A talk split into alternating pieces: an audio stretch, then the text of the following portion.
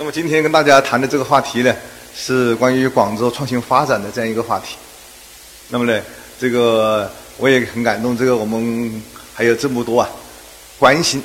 广州啊这样一个发展，关注这样一个广州发展。那么今天呢，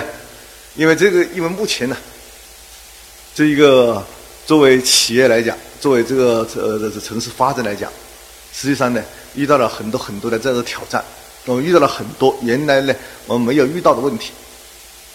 那么，比方说这一个颠覆性创新的这样一个创始人，我们也称之为是颠覆性创新之父。他的一本非常有名的巨作叫做《创新者的这样一个这样一个窘境》，他就讲呢，目前呢，就算我们把每一件事情都做对了，但是仍然有可能错失层次。面对新技术、新市场，往往导致失败的，恰好是完美无瑕的管理，让这样一个这个大家陷入了深思。那么，哈佛商学院的一个教授他说啊，现代的竞争不一定是对手直接把你打败，而是不知不觉的发现自己呢已经被边缘化。那么，这样一些现象。让很多很多的学者，让很多很多的企业家都陷入了一种迷茫之中。那实际上这种现象呢，我们称之为呢，这就是呢颠覆性创新里面所讲的这一个亚历山大困境。那么今天呢，我想跟大家呢分享的呢是四个话题。第一呢是亚历山大困境探秘，究竟这样一种现象，这种困惑，它的原因是什么？是怎么样产生？第二呢，跨越死亡之谷，作为一种新继续成长，它的规律，它的障碍是什么？第三呢，创新在路上，广州在创新发展之路，它有什么样的挑战？有什么样的困难？第四呢，拓展新路径，就是广州未来往前走，要建设。广州要建设国际创新中心城市，要建设国际创新区有。那么广州呢，应该怎么样走好下面的路？主要是从四个方面呢，跟大家呢来展开这个话题。那么什么是亚亚历山大困境呢？亚历山大困境是这样说：在一些市场和技术。突发的创新浪潮中，惨遭破坏淘汰的，它往往呢不是技术的落后者，而是许多优秀的、精于管理的、具有很强创新能力和执行能力的大企业。就我们讲呢，继续竞争呢，淘汰落后。但是我们发现呢，在实际情况，我们发现淘汰的，它不是那些小的企业、落后的企业。而是呢，一些呢领先的企业、优秀的企业，在管理精细化做得很好的这种企业，大企业呢，从位置巅峰到跌落，产业重新洗牌的现象，已经呢屡见不鲜。那么这呢，对企业如何面对，提出了新的挑战。那我们看看呢几个情况，比方说，诺基亚。这一个摩托罗拉被这一个苹果淘汰。当时啊，这一个诺基亚从来就没有把这样一个苹果呢当做一个竞争对手，它实际上是他们诺基亚和摩托罗拉他们两家在这里玩，玩到最后苹果出来了，他们两个被淘汰。那么呢，在二零零七年，苹果推出了第一代的这个 iPhone。这个时候呢，大家谁没有谁都没有想到，这么一个非常古怪的东西，一个连键盘都没有的手机，一部摔下去就会脆的手机，它怎么会受到这样一种市场的这种欢迎？当时事实就发现呢，而呢，这样一个当诺基亚、当苹果出现一步一步的把诺基亚从高峰啊跌落。我们再看看这一个呢，打的软件。这样一个滴滴，大家都很都熟悉，颠覆了这样一个汽车车行业，尤其是行业。我们再往下面看这种现象呢，这样一个呢，这一个微信、微博颠覆了这样一个传统的这样一个纸媒。那么大家很多可能很多呢，可能非常关心这些消息的，我们会发现呢，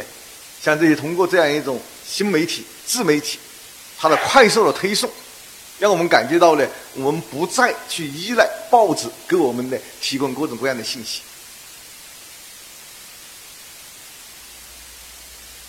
比方说最典型的，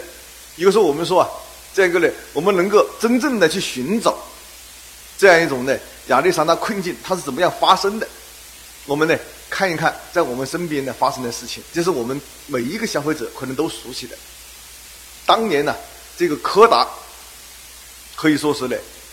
垄垄断了这样一种呢胶片的这样一个市场，但是呢，谁没有想到这样一个呢这样一个胶片相机这样一个胶片这个行业被这样一个数码相机所淘汰？那么这种事这是怎么发生的呢？这个发生的过程呢？我们回忆一下几个很在柯达公司所发生的几个事件。一个事件呢，一八这个这个一八八八年，这个研制生产了赛璐璐透明机感光胶片的这样一种柯达相机产生以后，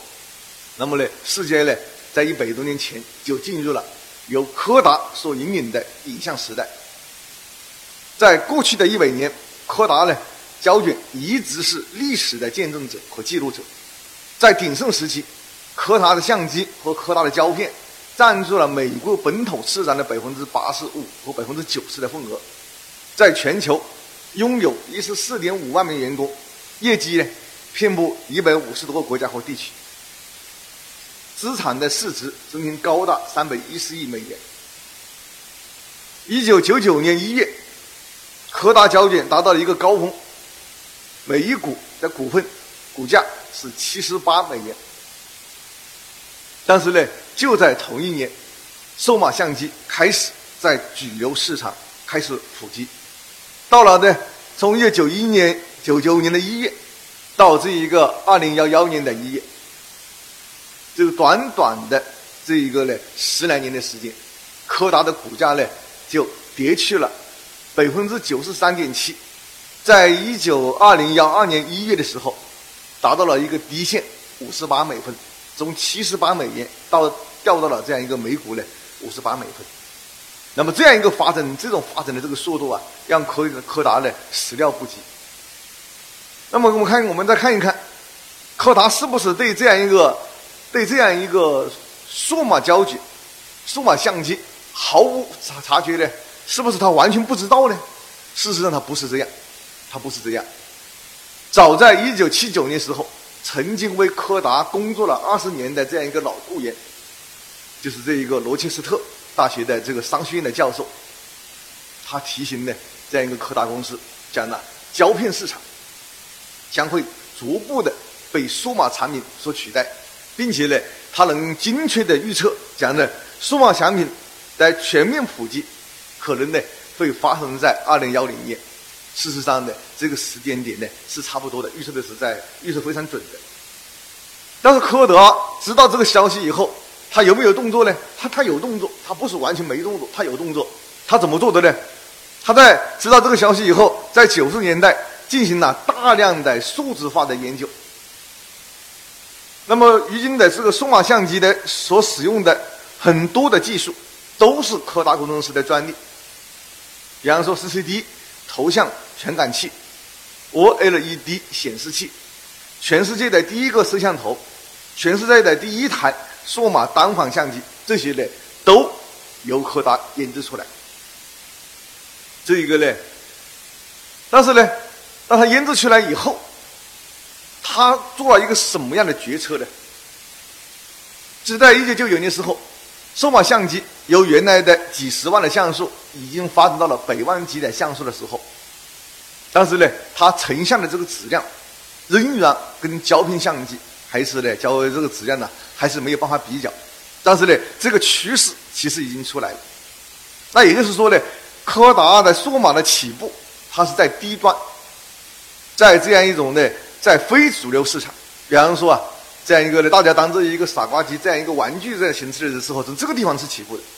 而高端的主流市场，比方说电影业啊，这样一个呢，摄影的艺术，这是这个行业根本呢都没有把这样一种数码相机呢放在眼里，都没没有视为它是一个可替代的这样一个产品。在这种情况下，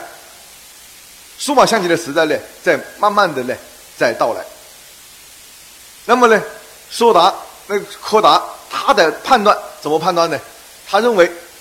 他虽然数码相机的时代已经到来，但是呢，他要完全取代传统的胶片，他认为呢，还需要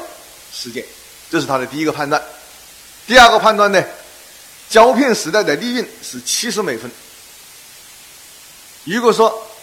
那么数码时代的这样一个利润呢，可能最多只有五美分。因此，在这种情况下面，柯达呢做出它导致它毁灭的一个决策，一个什么决策呢？它呢加大在胶片领域的投入，希望呢能够占领更大的市场，获取更多的这样一个利益。对它开发的现有的数码成像技术，把它封存起来，保密，秘而不宣，来延缓这样一种新技术商业化的进程。呃。这可能是呢，柯达啊做的一个最糟糕的这样一个决策。那么这个决策的原因是什么？其实原因很好理解，它占领了百分之八十、百分之九十的市场，并且还是主流市场，这是一个主要的利润的来源。就像我们讲这产品的生命周期啊，从这样一个问题产品呐，这样一个明星产品呐，怎么着？它现在正处在一个什么？正处在一个呢这个奶牛产品的这样一个阶段，正是拼命的。回收资金的、获取利润的这样一个阶段，这种庞大的这样一个利润呢，迫使他呢不愿意放弃。结果呢，这样一种呢，导致了柯达呢从这样一个巅峰的跌落。那么这一种呢，就是说很典型的一种颠覆性创新，它从一个非常低端的技术、低端的市场切入，当它在技术。在某它它某一种特别的这种性能，比方说这样一种成像的这种质品质，当得到提升的时候，它的这样一个优势呢，会无限的放大，加速对原有的产业、传统产业的冲击。那么今天呢，我们来回过头来看看，柯达在一百三十多年的历史上呢，它是呢世界上影像行业发展的缩影。当时黄色的。标志的柯达胶卷风靡全世界。柯达在生命周期中间六分之五在生命里一直是行业的领先者，但是呢，在最后的六分之一，觉得江河日下。那么今天呢，柯达啊，就是在前不久，十月二十一号，它也推出了第一款智能手机。大家看看看看这款智能手机，实际上呢，它还保留了这样一个相机的这样一个影子。也许呢，柯达呢在重新上路，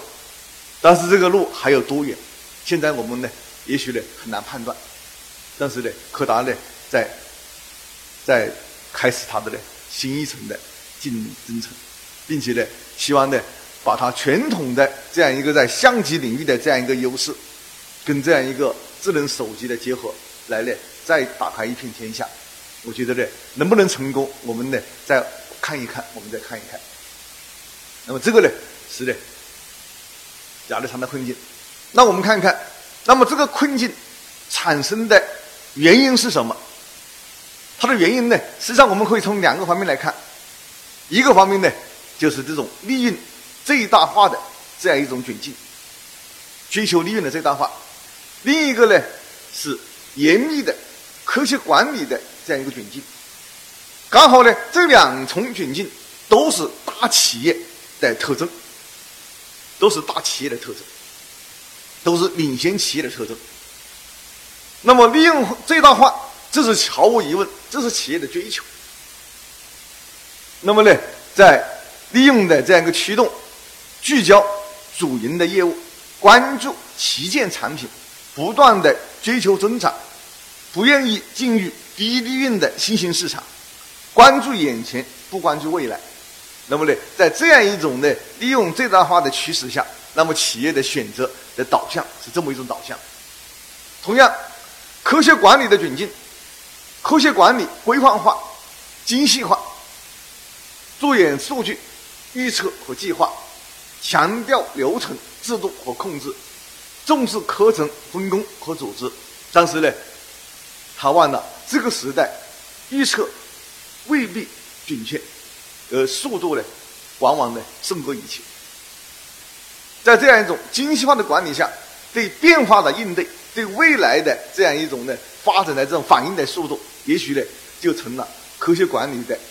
它的导致的呢另外一个窘境。那么，按照科学管理的思想，颠覆性的这种产品，它确实呢难以受到。这样一种的领先企业的关注，原因是什么？我们可以看几个简单的方面。第一个，颠覆性产品性能往往出来的时候，它简单，价格也便宜。性能简单，价格便宜，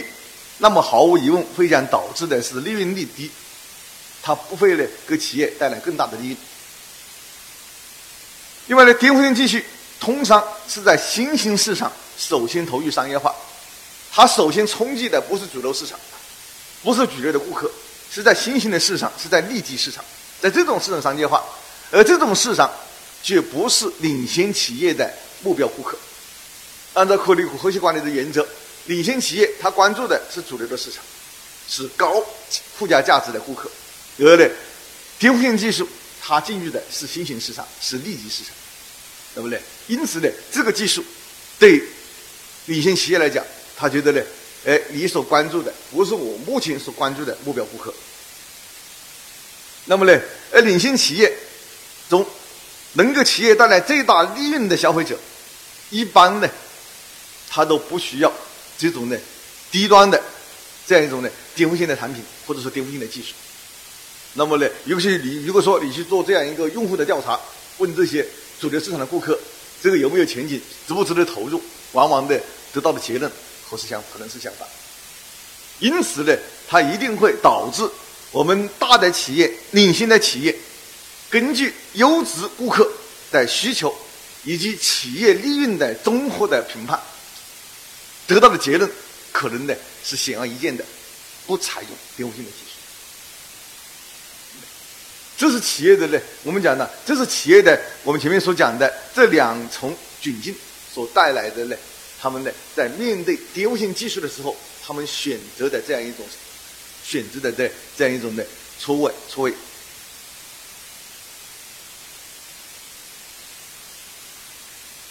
那么面对这样一种情况，那么企业呢？那么什么是颠覆性创新？颠覆创新中间的基底是什么？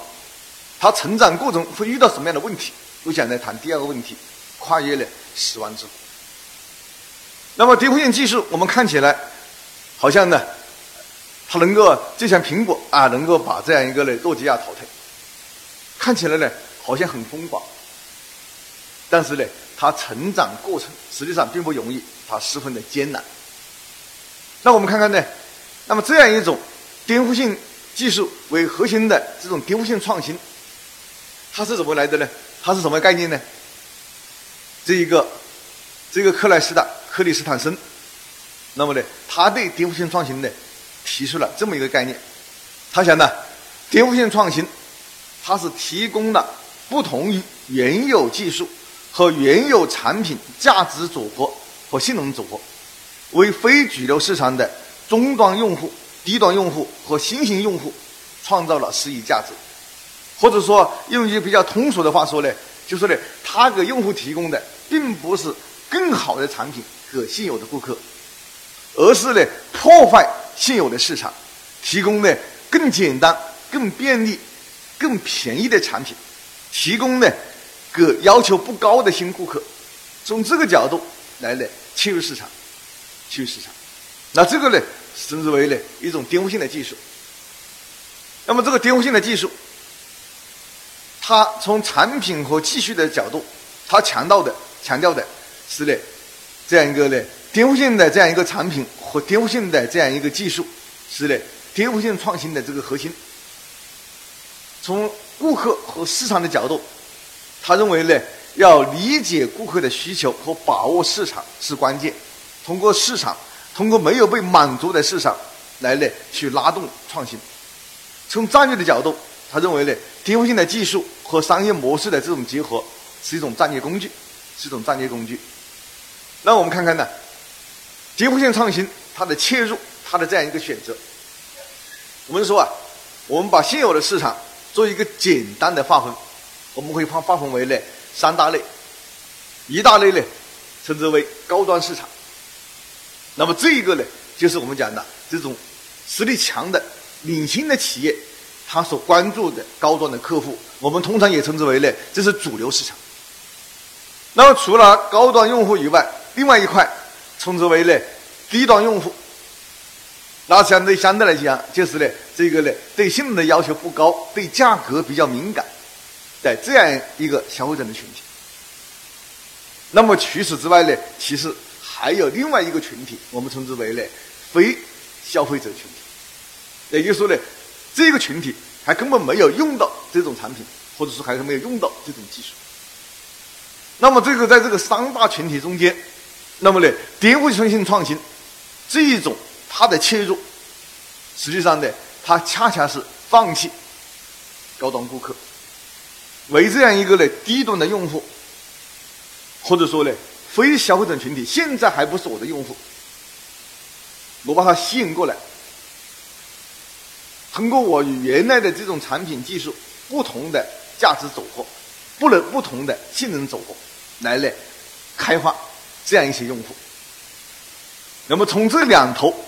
这两头一个是低端市场，一个是呢新市场，两头切入，来呢逐步逐步的去包围攻击。渗透这样一个主流市场，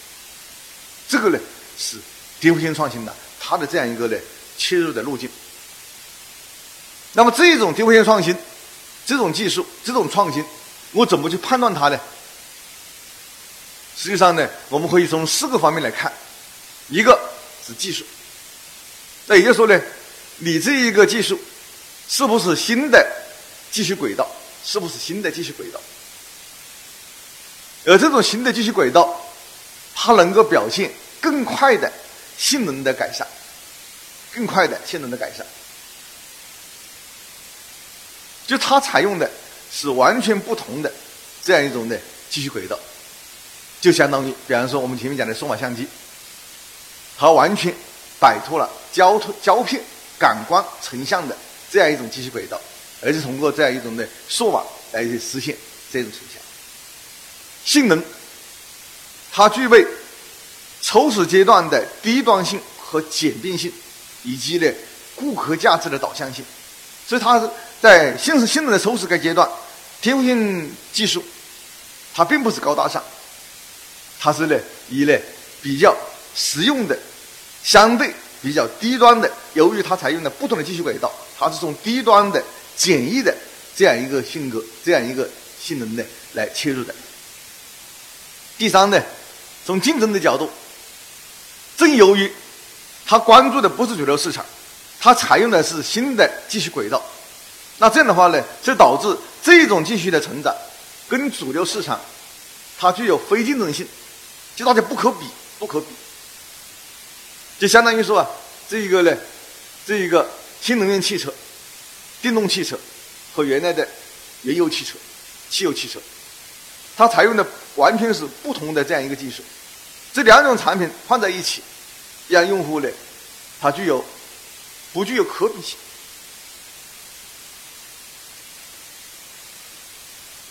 它呢是一种呢差异化的方式，来呢慢慢的渗透市场。第四个方面呢，在初始阶段具有边缘性，也就是呢它进入的市场，它呢是一种呢。边缘的市场是一种呢这样一种呢利基市场。那么这种技术，它成长过程，其实啊，它最它切入是在低端市场，但是呢，它最终要呢不断的渗透主流市场，成为主流产品，甚至呢淘汰原有的产业，形成一个新的产业。这是它的最终目标。因此呢，这种技术它成长过程应该说是非常艰难的。实际上呢，它是并不容易的。为什么不容易？我们看看呢，它的成长过程呢，有两个非常大的这样一个障碍要跨越。第一个障碍，我们称之为死亡之谷；第二个障碍，称之为呢达尔文海。达尔文海。那么什么是什么是死亡之谷呢？死亡之谷这样一个障碍产生的基本的原因，是在这样一个低端进低端的这样一个技术，颠覆性的技术，在禁欲市场的初期，禁欲市场的初期，它难以跨越，难哇很多很多的颠覆性技术，它往往呢可能呢在成长过程中间可能就死掉了。这个死亡之谷呢，它产生的原因最大的原因就是技术本身它的粗糙和不完善。那么国外学者呢，把这样一种新的技术啊，特别是颠覆性的技术啊，给它的一个说法，给它一个名词，叫做呢有希望的怪兽，就是有希望的怪兽。那么所谓有希望的怪兽，实际上是指呢，它有很好的前景，有很好的前景，但是呢，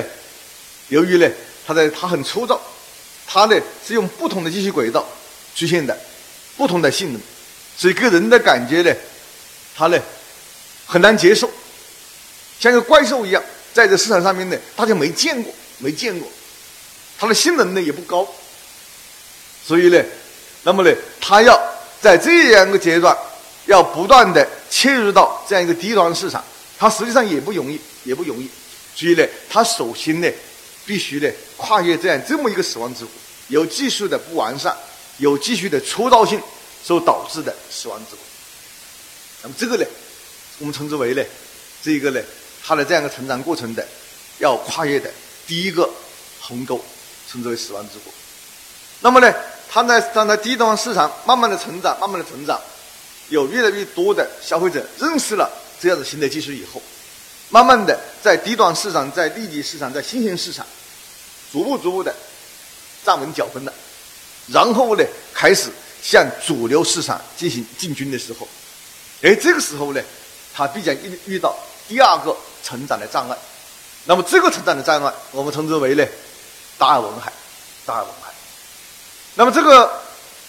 达尔文海，这也是西方学者给他定义的。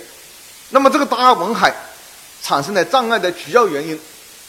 这个时候啊，他往往呢就跟这一个。在前面的这个阶段的死亡之谷有所差异了。那这个大部分还产生主要原因呢，就在于呢，跟技术本身的成长性关系不大了。跟什么有关呢？跟这样一个环境，跟竞争对手。那也就是说，当你在密集市场，在这样一种低端的新兴的市场站稳脚跟以后，它的成长的速度是非常快的。一旦它站稳起脚跟，它向主流市场渗透的速度是非常快的，那这个时候呢，在它跨越死亡之谷的这个过程，大型的公司、大型的企业可能对它不关注，因为呢，认为它不成为了竞争对手。但是呢，它一旦把这一个死亡之谷跨越以后，即将进入到主流市场，对于这种现有的产品发生冲击的时候，那这个时候呢，它的这样一种杀气可能就出现了。那这个时候呢，就引起了。现有的市场的关注，特别是领先的企业、大的企业、领先的企业，这个主流市场的既得的利益者，他会对他来进行关注，因此呢，会遇到这样一种的既得市场的主流企业啊，对他的进行一些这种技术的一种封杀、打击或者排斥。比方说，我们前面所讲的柯达，把这样一个发明的这样一个呢，这样一个数码技术啊。他把它封存起来，延缓它的商业化的进程。那实际上呢，它就是呢，基于呢对现有的主流市场的保护，基于呢对现有的这样一种利益的这样一种驱动所采取行为。所以呢，这个我们讲呢，称之为大文海。那么除了这样一个竞争对手的这样一种这样一种压力障碍以外，其实呢，还有很多技术以外的。环境的压力，比方说我们看看呢，比方说电动汽车就是很典型的。那么呢，你要把电动汽车，不管你这个技术，当然我们讲讲电动汽车的技术呢，还不一定完全成熟。那就算它完全成熟了，它要推向市场，这也不是一个企业能够做得到的。简单的说，比方说充电桩，那么呢，靠一个企业做电动汽车，再解决环境中间的充电桩的这样一个问题，那这个哪一个企业都承受不了，哪个企业都做不到。那实际上呢？那这个呢，就称之为呢，在继续成长过程中间所受到的继续本身之外的其他的因素，包括竞争对手、包括环境、包括基础设施等等的，在这样一种限制，让它呢不能够继续长大。所以这个障碍我们称之为呢大文海。所以呢，那么呢，继续在这样一个过程中间跨越了死亡之谷，跨越了大文海，那么这个时候呢，这个技术啊，才真正。对主流市场的企业、主流市场的产品、主流市场的技术产生了颠覆，然后这个时候呢，颠覆呢才成功。那么这样一个颠覆成功，走到的最后，它会导致推翻一个旧的产业，产生一个新的产业，形成一个新的技术体系、技术标准，来影响到社会的方方面面。我们可以从这样一个呢互联网技术的发展，我们可以感受到这个过程。也许当年，互联网技术从几从企业的几台电脑联网的时候开始往前走，走到今天。当我们其中的一个阶段，我们呢也许断电了，工作不好做了，因为很多东西在网上系统的网络系统里面。那么现在呢，我们发现呢，我们呢当离开了这样一个网络，那不仅仅是工作不好做了，我们的生活都会破坏了。我们都不知道在在没有这样一个互联网的这样一个社会啊，我们能够怎么生存。那么这个影响，大家只需要把这样一个呢，我们的手机啊扔在家里面扔两天，不带在身上，也感觉到极大的不适应。那也就是说，这个技术技术啊，产生了一个新的产业，形成了一套新的技术系统、技术体制，然后呢，对社会的方方面面产生影响。在这样一种技术标准、技术体系、技术方式下面所构建的，包括呢思维、生活的变生活或者它的这样一种呢一系列的产生影响。那么这个呢，我们讲呢，这是一个完整的低无线技术的形成的过程。